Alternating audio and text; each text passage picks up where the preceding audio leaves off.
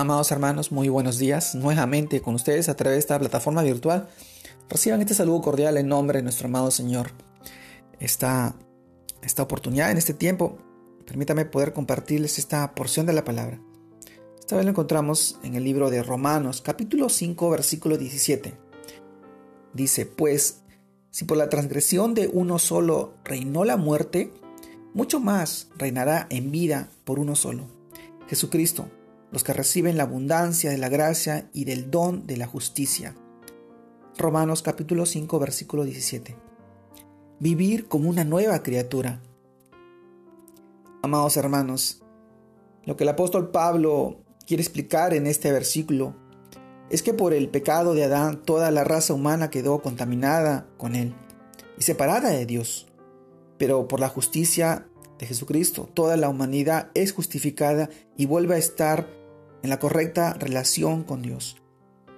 Por Adán vino la muerte, pero por Jesús vino la vida a través de su resurrección.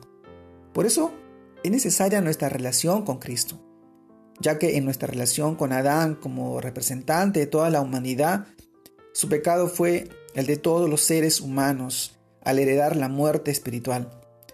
Como dice Romanos 3:23, por cuanto todos pecaron y están destituidos de la gloria de Dios. Con la muerte es la consecuencia del pecado, ejerce el dominio sobre todos nosotros. Y entonces cuando Jesús entró a este mundo para ofrecer su perfecta bondad, y así de la misma manera en que por el pecado de Adán todos fuimos implicados, por Jesús todos seamos justificados en su obra en la cruz que conquistó la muerte y nos dio vida eterna. En Cristo quedamos absueltos para poder vivir. La pregunta es, y yo te hago, ¿quiero vivir como una nueva criatura? Todos nos hacemos esta pregunta, pero entendamos que la gracia triunfó sobre el pecado. Jesucristo triunfó sobre Adán y con su regalo de justicia porque todos los que aceptamos y recibimos en nuestro corazón estamos llamados a vivir en victoria sobre el pecado y la muerte por medio de él. Amado hermano, la muerte espiritual es el problema más grave de la humanidad, porque sin Cristo estamos todos muertos y experimentamos todas las consecuencias de la naturaleza caída, como son las enfermedades, rupturas en nuestras relaciones, deudas, vicios, miedos, fobias, odios, muerte y todas otras cosas más.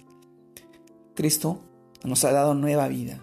Vivamos entonces como nacidos de nuevo, en una perfecta relación bendita y amorosa con Dios, dando testimonio de esto, hablando y pensando y comportándonos como hijos de Dios, porque estamos enriquecidos con su abundante gracia y es entonces esta decisión de cada uno optar y seguir bajo el dominio del pecado y de la muerte. Yo te pregunto, o vivir en libertad que Cristo nos dio por medio de su sacrificio en la cruz y en su resurrección. Amado hermano, vivir como una nueva criatura es acogerse a la palabra de nuestro amado Señor. Fuimos sanados, fuimos restaurados, fuimos salvos a través de su amada y preciosa sangre preciosa derramada en la cruz por cada uno de nosotros. Solamente llegamos al Padre a través de nuestro amado Jesús, nuestro Señor, nuestro Señor Jesús. Bendito sea su nombre, nombre que es sobre todo nombre, y toda rodilla se doblará para adorar y alabar a nuestro amado Señor.